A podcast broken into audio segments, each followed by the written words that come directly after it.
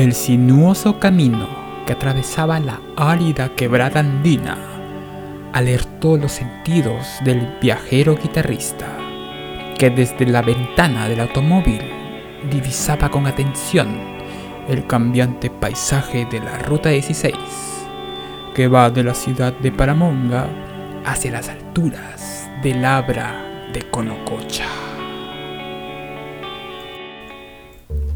Pero ¿qué hacía este viajero guitarrista por estos lares?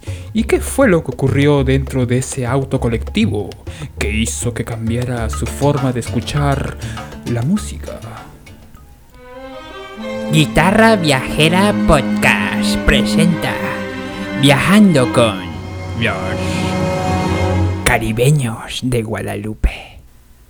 Paramonga, 26 de octubre del 2010. Ah, hasta que por fin voy a realizar este viaje que tanto quería hacer. Mm, Visitar Huaraz va a ser una buena idea, justo para empezar un viaje largo. Ah, qué emoción. Lo que no sabía nuestro viajero era que en la mente del chofer del colectivo se agitaba una necesidad. Una necesidad de... ¡Cucucumbia dramática! Buena, señor.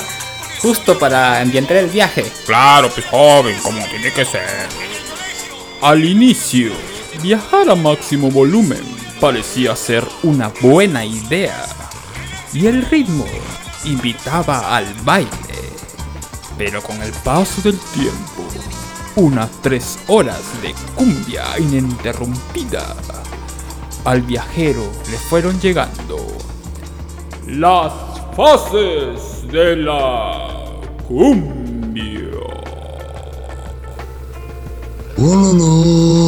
Primera fase, Arotasco. Ay, se escucha otra vez esta cumbia. Creo que voy a saltar del auto. Segunda fase, Resignación.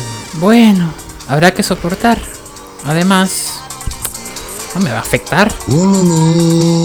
Tercera fase. Depresión. Pensándolo bien, ¿qué sentido tiene viajar si ella ya no está conmigo? Oh, por Dios. Cuarta y última fase, camaradería. Bueno, pasajeros, voy a parar un rato aquí. Voy a comer. Luego continuamos. ¡Hey, joven! Vamos, le invito una chela. Hable bien, ¿en serio? Sí, compadre. Bueno, vamos. Aviso de servicio público. Bebe si quieres, pero nunca cuando manejes. Te lo dijo el generala.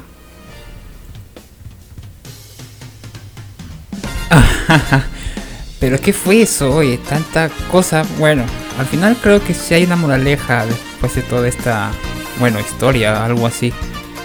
Es de que la música, hay que tener cuidado con lo que uno escucha, ¿no? Especialmente la música popular en nuestro idioma, eh, en el que el mensaje puede ser entendido, no solamente por nuestra eh, mente consciente, sino nuestra mente inconsciente, que es la más poderosa, ¿no? Y se te pueden quedar grabados eh, mensajes que tú no quieres.